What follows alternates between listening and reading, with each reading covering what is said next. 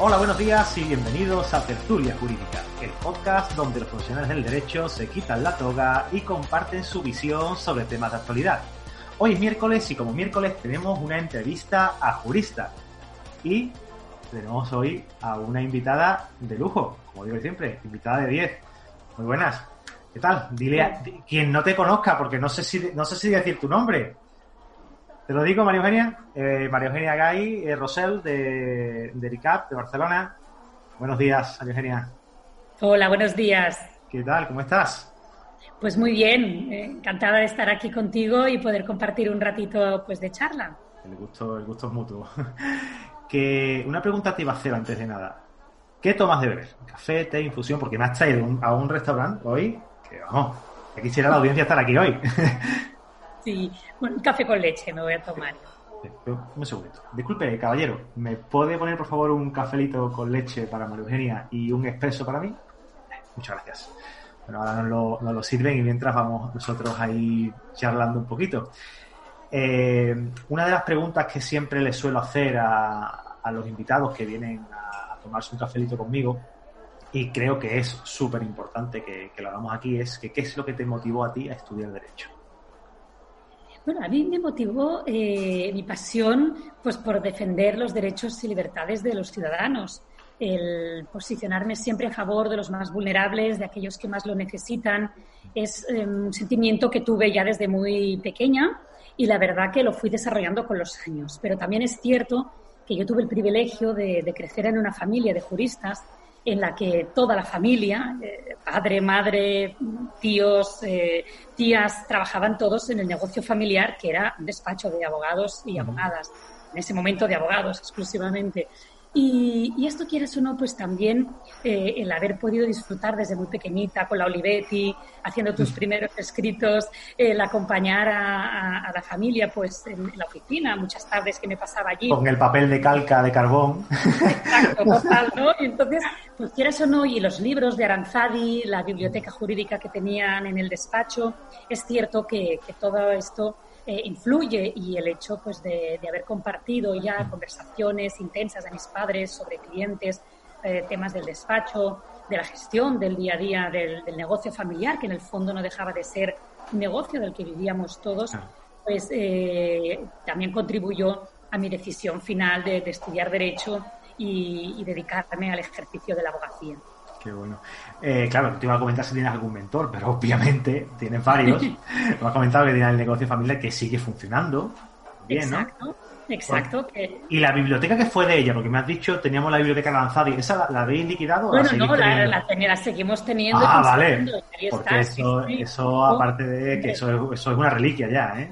Sí, la verdad que sí, pero yo disfrutaba buscando jurisprudencia en esa biblioteca y con esos libros de Aranzadi de jurisprudencia ordenadas por años, ¿no? Y, y la verdad que, que también era un, era, bueno, era un momento pues que tú te encerrabas en la biblioteca, hacías pues esta búsqueda y ahora, bueno, gracias a la digitalización eh, parece que estemos hablando de hace tantos años cuando... Pero tampoco hace tanto, ¿eh? Tampoco hace tanto. Exacto, ¿no? Pero sí que es cierto que, claro, ahora que cuando pasamos a, a la Aranzadi, todo digitalizado, el ver que en 30 segundos te aparecían ahí toda la relación de sentencias, etcétera, pues bueno, fue un avance muy, muy importante, ¿no? Pero, pero está, está la biblioteca, aún la tenemos allí y, y que dure muchos años. Qué bueno. Sí, porque además dile tú ahora a, a tus hijos, a cualquiera de tus hijos que, que vaya a estudiar Derecho, que, que antiguamente, o hace 20 años, tenías que buscar la sentencia en, uno- en unos libracos así de que, No, no, desde luego. Bueno, y tengo mi hijo, de hecho, haciendo segundo de carrera, eh, estudiando Derecho también. Y la verdad que, claro, ahora mm, es todo absolutamente digitalizado y están ellos con sus ordenadores, sus iPads y, y, bueno, pues les dan una bibliografía, ¿no? Claro. Que evidentemente pues ha de acompañar siempre todo estudio y toda formación, pero es cierto que ya tienen una habilidad moviéndose por Internet que antes, pues desde luego, Mm. claro. no, no teníamos. Sí, Sí. Te, te descargas el PDF, buscas la palabra clave, te vas a los cuatro puntos donde viene la palabra clave y te quitas un montón de rato de trabajo. Que, que imagínate, Exacto. es que eso es, lo- es que no, no, no somos conscientes del trabajo que nos ha quitado esto. Hecho de tener que estudiar un asunto o tener que buscarlo. O sea, si lo mismo en esa, en esa sentencia no viene lo que está buscando. vete, mm. vete directamente a, con el sistema digitalizado a buscarlo de, la, de la manera que está haciendo ahora. Eso le, has, le ha aligerado el estudio al profesional una barbaridad. Y no hablamos de tecnología aquí, pero este que lo, que lo comentemos porque creo que es importante. Y entiendo que tu padre, tu madre eran tus mentores. Y oye, ¿tu abuelo también fue abogado? Mi abuelo también, sí.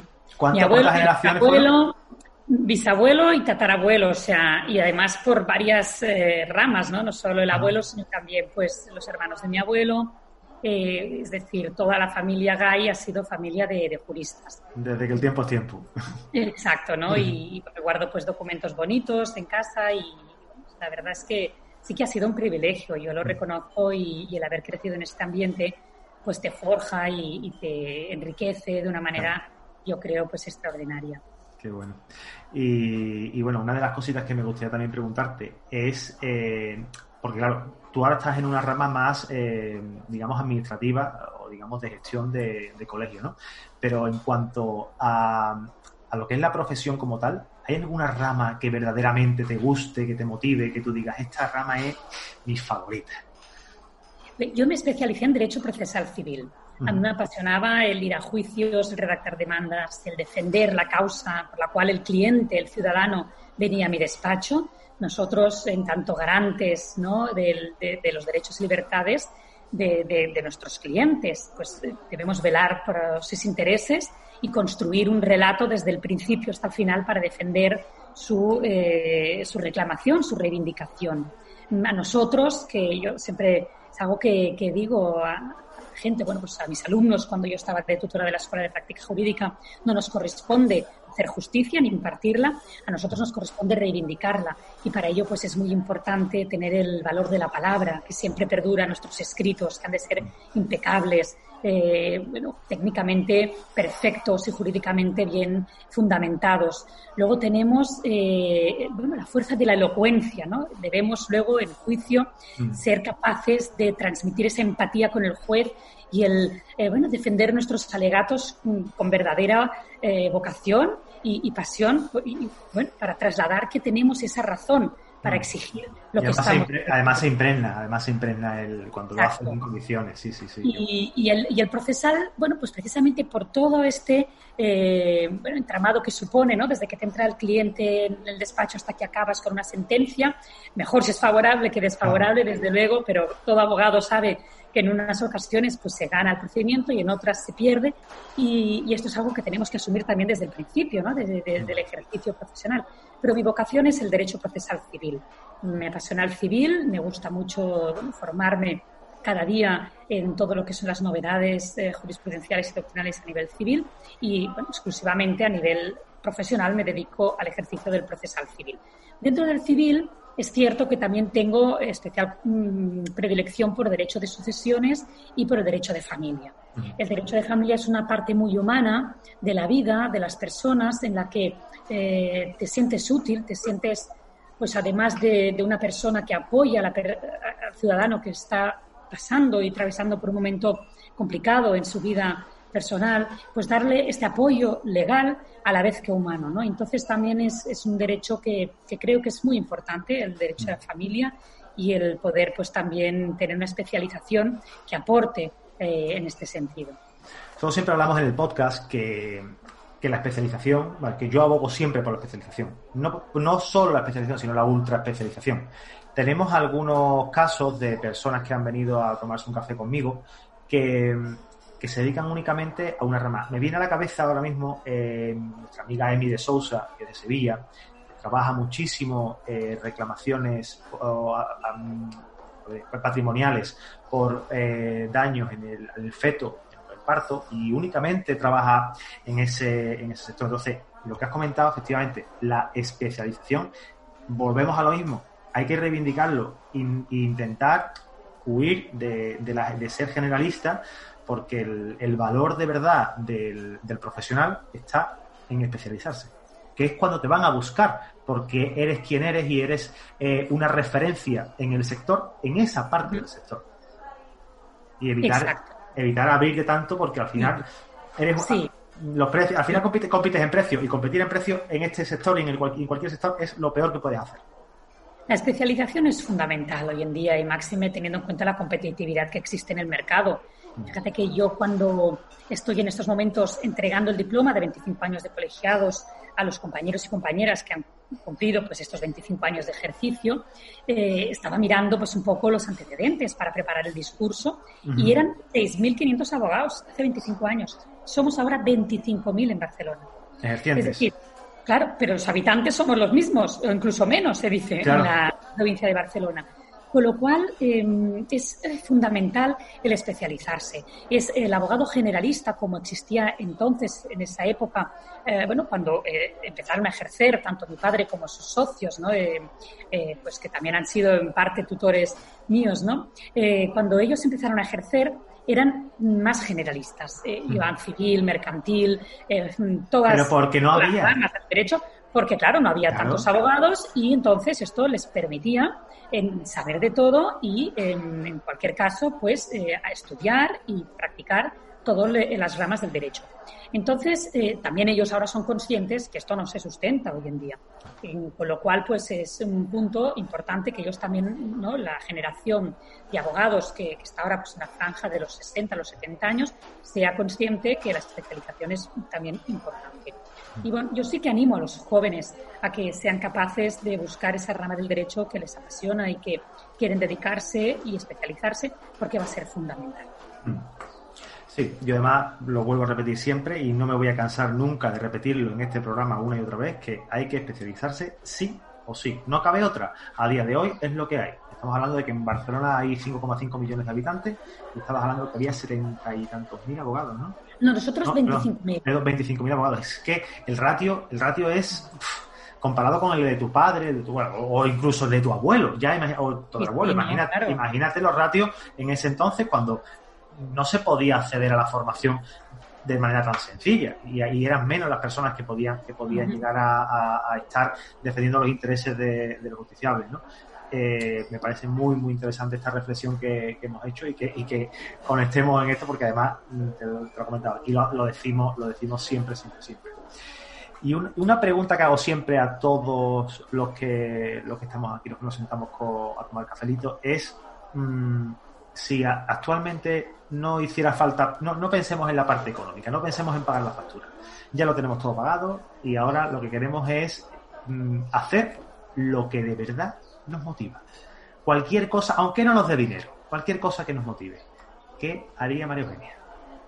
Bueno, Ángel, yo soy la decana del Colegio de la Abogacía de Barcelona, que es un cargo vocacional absolutamente y de, dedicación absoluta. Tenéis que saber que, que nosotros nos dedicamos a la institución de manera altruista completamente y, vocacional. Mm. ¿no? Vocación por el compromiso, por el mundo del derecho y la justicia, de la que la abogacía es su garante. Entonces, mm, cuando tú te incorporas en el mundo del colegio, porque a nivel institucional en Barcelona la corporación es muy fuerte y tiene un peso muy importante. Y la actividad que hay y el movimiento que cada día tiene eh, eh, las instalaciones del colegio es excepcional. Pensad que estamos a la orden de entre 900 y 1.000 abogados que se mueven cada día entre la biblioteca, la formación, eh, las comisiones, las secciones. Tenemos un colegio que funciona de una manera muy bien estructurada y en el que todos, un poco dentro del mismo, hacemos nuestra aportación ¿no? a, la corporación de manera mm, completamente gratuita y, mm, en cierto modo, también haces como una pequeña carrera ¿no? institucional. Eh, yo, es cierto, empecé siendo miembro de la Junta de Gobierno del Colegio de la Abogacía de Barcelona, eh, con la que fue la primera mujer decana, Silvia Jiménez Salinas, en el año 2005, en el que yo era la, la más joven en ese momento. Y, bueno, pues em, empiezas un poco a, a moverte en el, en el terreno institucional. Mm, en ese momento se me designó como presidenta de la Comisión de Relaciones Internacionales. Y yo, aquí es donde mi mensaje a los jóvenes siempre va en que sean atrevidos, que den un paso adelante, eh, que siempre eh, se vean capaces de aceptar nuevos retos y que sean capaces de decidir sobre dónde y cómo quieren enfocar su futuro. Yo en ese momento podría haber, eh, bueno, haber pensado que era muy joven para entrar a una junta de gobierno o haber eh, considerado que quizás era mejor fortalecer todavía más mi carrera profesional y personal, pero al final pensé en bueno, decir, bueno, las oportunidades en la vida no vienen cada momento, ¿no? Entonces, subirme al carro, subirme al tren y, empezar a circular, ¿no? Y la verdad es que fue apasionante. En ese momento, cada diputado escogía qué comisión quería llevar. Claro, los que eran más veteranos, de oficio, formación, Comisión de Relaciones con la Administración de Justicia, las comisiones más bonitas, y estaba Relaciones Internacionales, que era apasionante, pero en ese momento íbamos en una junta que no lo quería nadie. Y yo me dije, me cogió la decana y dije, mira, eh, dice, ¿tú qué tal llevas los idiomas, el relacionarte con la gente? Yo había sido abogada procesalista exclusivamente. No había tenido una llamada internacional ni, ni nada semejante. Hello, ¿no? bueno, digo, bueno, yo lo que hablaba bien inglés, porque, eh, pero aparte de esto, pues dije, hombre, a mí empezar a relacionarme con la gente del extranjero, pues eh, vamos a sacar ¿no? esta, esta un poco vocación y a ver dónde eh, vamos a parar. Y la verdad es que disfruté como una loca. O sea, los primeros congresos iba perdida en todos lados, pero bueno, a base de echarle tú también un poco de energía de, de y bueno, de ímpetu, te vas como adaptando a, todo, pero bueno, yo acompañaba a la decana a todos sitios, intentaba pues hacer un poco la avanzadilla para que cuando llegara ella pues ya estuviera en el congreso todo preparado, pues se hacía de speaker, hacía, intervenía en un panel, si teníamos cena, saber dónde íbamos, dónde no íbamos, y bueno, todas estas eh, cuestiones que antes y fueron un esfuerzo titánico, Claro, cuando yo llegaba decana, porque es algo que no dejé las relaciones internacionales, luego en el Consejo General de la Abogacía Española me incorporé en la Comisión de Relaciones Internacionales. Te ficharon. Y me ficharon y empezamos a hacer lo que se llamaban los business bridge, que eran puentes jurídicos económicos en los que nos llevábamos a grupos, delegaciones de abogados españoles a Miami, a Shanghai, a Hong Kong, a Londres y facilitábamos esta salida al exterior de, de la abogacía y contactos de primer nivel para poder establecer relaciones de networking con despachos de eh, abogados de otras ciudades del mundo. ¿no? Qué buena labor. fue un trabajo mm, muy intenso. Eh, lo hacíamos con colaboración con el ICEX y luego también con el Organismo de Promoción Económica de la Comunidad Autónoma de Cataluña. Y fue una etapa muy bonita de la que yo pues presidía estas delegaciones y, y bueno, un esfuerzo titánico, pero que a lo largo de los años te das cuenta de todos los contactos que has ido haciendo. Y ahora que he llegado de decana, claro, a nivel internacional estaban todos los mm, representantes institucionales contentos ¿no? de, verme y, felices por mí. ¿no? Y la verdad, pues claro, ahora me encuentro muy cómoda, he podido coger un liderazgo de una manera mucho más eh, fácil, ¿no? Al haber fácil, fácil no, fácil no, porque, fácil no porque me ha costado muchísimo. Te lo has currado, te ha llevado un montón de años trabajando exacto, ¿no? Llevo muchos años trabajándolo, claro, más de, pues sí, llevo 15 años trabajando en el terreno internacional y me ha permitido, pues, claro, eh, rápido acceder como, pues bueno, la composición de los comités ejecutivos de las organizaciones internacionales y, bueno, mm, es cierto que, que te mueves con más facilidad que se hubiera ahora ¿no? Eh, aterrizado de, de, canas. Pero a ti se te nota, se te, se te nota que, que, digamos que, que no te importa pringarte, digamos, el, el hecho no, no, Que, que, ves algo, eh, ves algo que es nuevo, que quizá, que no te da miedo. Oye, dices, yo me, voy a enfrentar a esto, a ver qué pasa. Con, con, todo, ¿no? Bueno, es que piensa que la campaña de, del Colegio de la Abogacía Barcelona como el de Madrid son campañas muy intensas de realmente Mm, bueno, con una dedicación muy importante, ¿no? En la que además nosotros invertimos, se hace un gasto para, para poder realmente llevar a cabo esta actividad, pero en mi caso pues la llevé muy personalmente yo con un equipo extraordinario. Al llevar tanto tiempo en la casa también conoces a las personas y mm. pude hacer un equipazo excepcional de primer nivel eh, que realmente yo creo no tenía rival, es decir, al haber estado también pues tanto tiempo en formación, porque luego estuve muchos años de tutora de la Escuela de Práctica Jurídica, en contacto con abogacía joven, con la que además yo siempre he tenido una relación extraordinaria. Yo no llegué a ser del grupo de abogados jóvenes porque yo entré directamente en la Junta de Gobierno, pero sí estaba muy conectada con ellos y lo he hecho y sigo ahora, hoy en día, también con el grupo de abogados jóvenes con una vinculación muy, muy estrecha, ¿no? Entonces, em, el poder haber visto el colegio desde las diferentes eh, partes del mismo, ¿no? Porque también fui vicepresidenta. claro. Claro, de Derecho Civil. También yo pude identificar siempre los mejores civilistas, los mejores profesores de la, de la Escuela de Práctica Jurídica, de los másters. Bueno, pues, mm, y la candidatura ha de tener un componente muy transversal, ¿no? Eh, en todos los sentidos. Y entonces me permitió hacer una candidatura eh, con, creo yo, ¿no? la mejor laboralista, el mejor penalista, el mejor administrativista y, bueno, pues eh, la mejor persona capacitada para poder llevar formación, que en este caso pues era Cristina Vallejo, con Jesús Sánchez, y Pavía, que también pues lleva mucho tiempo en la sección de concursal. Bueno, y la verdad que, que con un equipo con el que estoy muy, muy orgullosa y que son los, con los que hemos conseguido pues tirar adelante un proyecto interesantísimo, innovador, modernizador del colegio, sobre todo de, conseguir esta cercanía con los colegiados y colegiadas de, Barcelona, que yo creo que vamos por el buen camino y que están bueno, pues contentos, yo creo, con la labor que estamos llevando a cabo. Fabuloso, fabuloso. Me, me alegra y además veo esta energía que transmite cuando comunican las cosas y lo mismo que me tienes a mí embaucado ahora mismo, tendría en el proceso en el proceso de elecciones tendría prácticamente a, la mayor parte.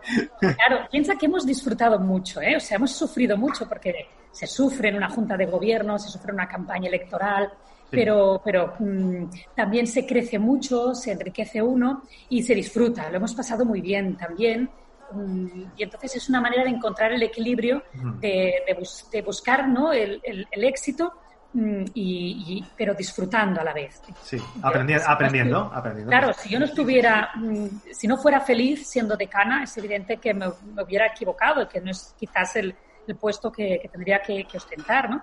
Pero realmente hemos sufrido muchos, mucho porque ha habido momentos muy complicados, complejos, eh, la profesión pues está mm. pasando un mal momento, incluso ahora en estos momentos eh, después de la crisis del COVID. Pero yo creo que es esto lo que nos llena a seguir trabajando, a seguir entregándonos, a seguir haciendo cada día un colegio más cercano, más fuerte, más unido, en el que todos tengan su espacio, su libertad para moverse en la institución con total pues eh, armonía y, convivencia y manteniendo siempre la paz entre todos nuestros colegiados y colegiadas. Qué bueno. ¿Y le darías consejo a alguien que está empezando la abogacía y quiere y quisiera eh, entrar dentro de, lo que es una, el, colegio mismo, digamos el cualquier colegio? Sí, si son los abogados jóvenes, que entren en, en sus ajas, en sus agrupaciones de abogados jóvenes. Es fundamental que tengan este contacto, porque sus mejores proveedores de clientes, ahora que hay esta especialización tan marcada entre todos, van a ser los otros compañeros, aquellos compañeros y compañeras que van a conocer en estas agrupaciones, en los espacios de networking, en estos espacios de encuentro informal que se realizan, para luego incluso pues hacer eh, espacios de coworking entre ellos, para intercambiar clientes, para intercambiar eh, comunicaciones, formación, etcétera. Yo creo que mm, el relacionarte con los propios juristas es fundamental en ser miembros de asociaciones, la Asociación de, Abogados de Derecho de Familia, de Derecho Fiscal, de bueno, todas las especialidades tienen asociaciones de, de, especializadas ramas, en cada una de, las, ramas que se integren, que no es una pérdida de tiempo, que contrario a lo que pueda entenderse o parecer, ¿no? el ir a tomar una copa con los compañeros en espacios de networking que se generan,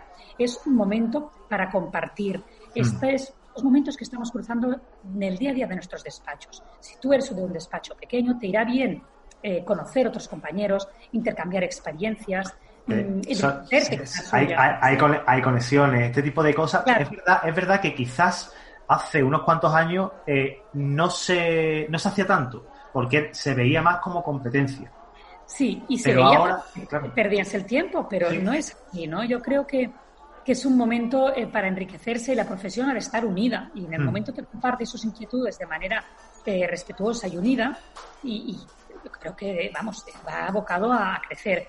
Entonces, este es uno de los consejos que daría, además de la formación. Formación que evidentemente te van a dar tus colegios a un precio asequible, cuanto no gratuito, como estamos haciendo en el Colegio de la Abogacía de Barcelona. Nosotros tenemos formación especializada, que está así, que son másteres de especialización jurídica, la Escuela de Práctica Jurídica, pero luego está toda la rama de la formación gratuita, constante, actualizada. Porque hacéis webinar todos los días, si es que me, meto, todos los días tenéis cosas nuevas, digo, lo tenía apuntado a preguntarte, lo digo, bueno, venía, ¿de dónde sacáis tiempo? Porque tenéis Mira, pues arrancamos con, con mucha fuerza este proyecto desde la Comisión de Formación con Cristina y Jesús que te comentaba antes y, toda la Junta de Gobierno que nos hemos sumado y luego también todas las comisiones y secciones a las que hemos dado libertad para que ellos escogieran pues qué ponentes querían eh, invitar en, la misma.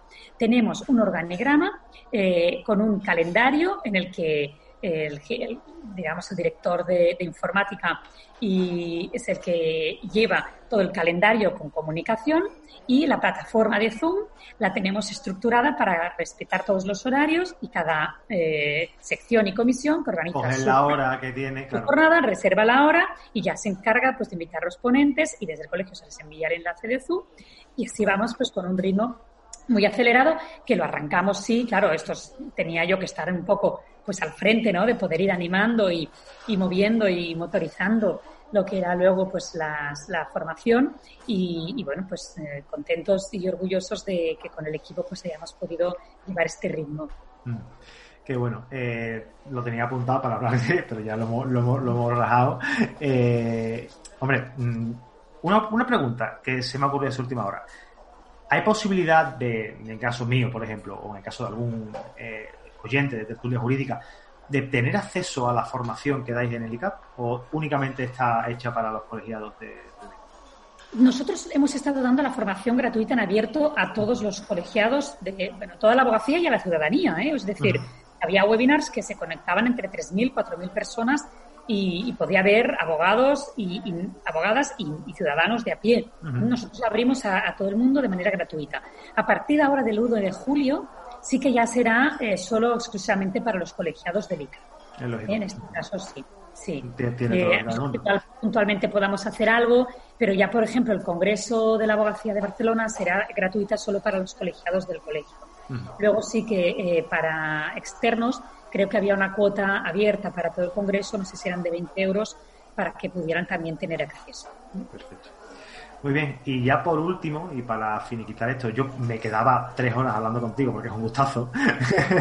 Eh, ¿me, recomendarías algún libro, esté relacionado o no con la, con la abogacía? ¿Algún libro que te, que te guste a ti?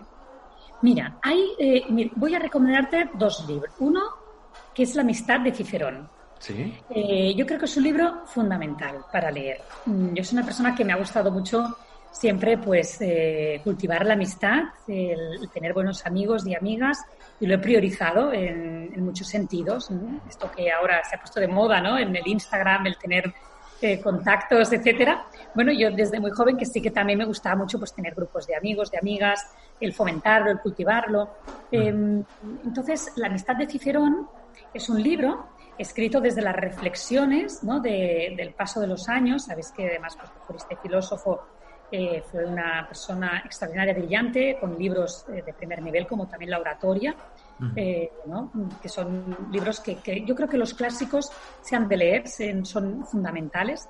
Mm, y te da pues un poco el, cómo el trabajarlo y el cómo te has de comportar en el fondo ¿no? en, en sociedad y con los compañeros y compañeras también de, profesión en el fondo, ¿no? Y creo que con la sociedad en general y te da pues em, una idea de, cómo tienes que enfocar eh, tu vida para acabarla, ¿no? De una manera gratificante y feliz, habiendo hecho un camino, ¿no? En el cual eh, tú eh, te has entregado a todas las personas que te han rodeado a lo largo de, toda tu trayectoria vital. Luego, también recomendaría Memorias de Adriano, de Marguerite George Es una, obra extraordinaria también. Y quizás así más actual, y en la línea yo de mis clásicos, el, Yo Julia, eh, y la y, que es un libro que, me gustó mucho, de Santiago Postiguillo, que ha sido pues también pues ha sido el, rememorar un poco. Ha sido un bestseller, ah, creo. Un bestseller, exacto, ¿no? Fue un bestseller y que a mí, bueno, me encantó, me apasionó y ahora estoy ya leyendo la, empezando la segunda parte. Eso te, iba a decir, tiene un par de partes más, no sé si era dos o tres partes, ¿no? Exacto, mm. sí. Eh, y hay la segunda parte también, que es interesantísima, que la recomiendo, que sí, Julia retó a los dioses. Y, que también, pues, bueno, explica ¿no? pues cómo ella ¿no? fue una gran lideresa eh, cómo ejerció este, este talento y este mm. liderazgo femenino y cómo supo aconsejar ¿no? a, los dirigentes de esa época desde, desde, la sombra, pero tampoco tanto, ¿no? Finalmente, ya como emperatriz, pues, mm. pues que yo creo que vale la pena también leerlo y conocer los entresijos del Imperio Romano, que siempre es algo... Y está tan conectado con el derecho. Sí, sí, sí. Y, bueno, y Cicerón, pues que, fue también, de, esa época y a mí pues es una época que, me atrae mucho, de la que me ha gustado leer también siempre mucho. Qué bueno, pues ha sido un placer compartir este ratito contigo, de verdad, María Eugenia. Eh, Gracias. Lo que tú necesites, aquí tienes tu casa. Eh, cuando quieras venir a participar en cualquier episodio de, tertulia jurídica, nada más que tienes que avisarme, ya tienes mi teléfono, tienes mi datos. Y de verdad, un placer y pasa fantástica semana. Gracias Ángel y felicidades por vuestro programa. Muchas gracias. Gracias. Gracias a ti. Un abrazo. Adiós, un placer. Adiós.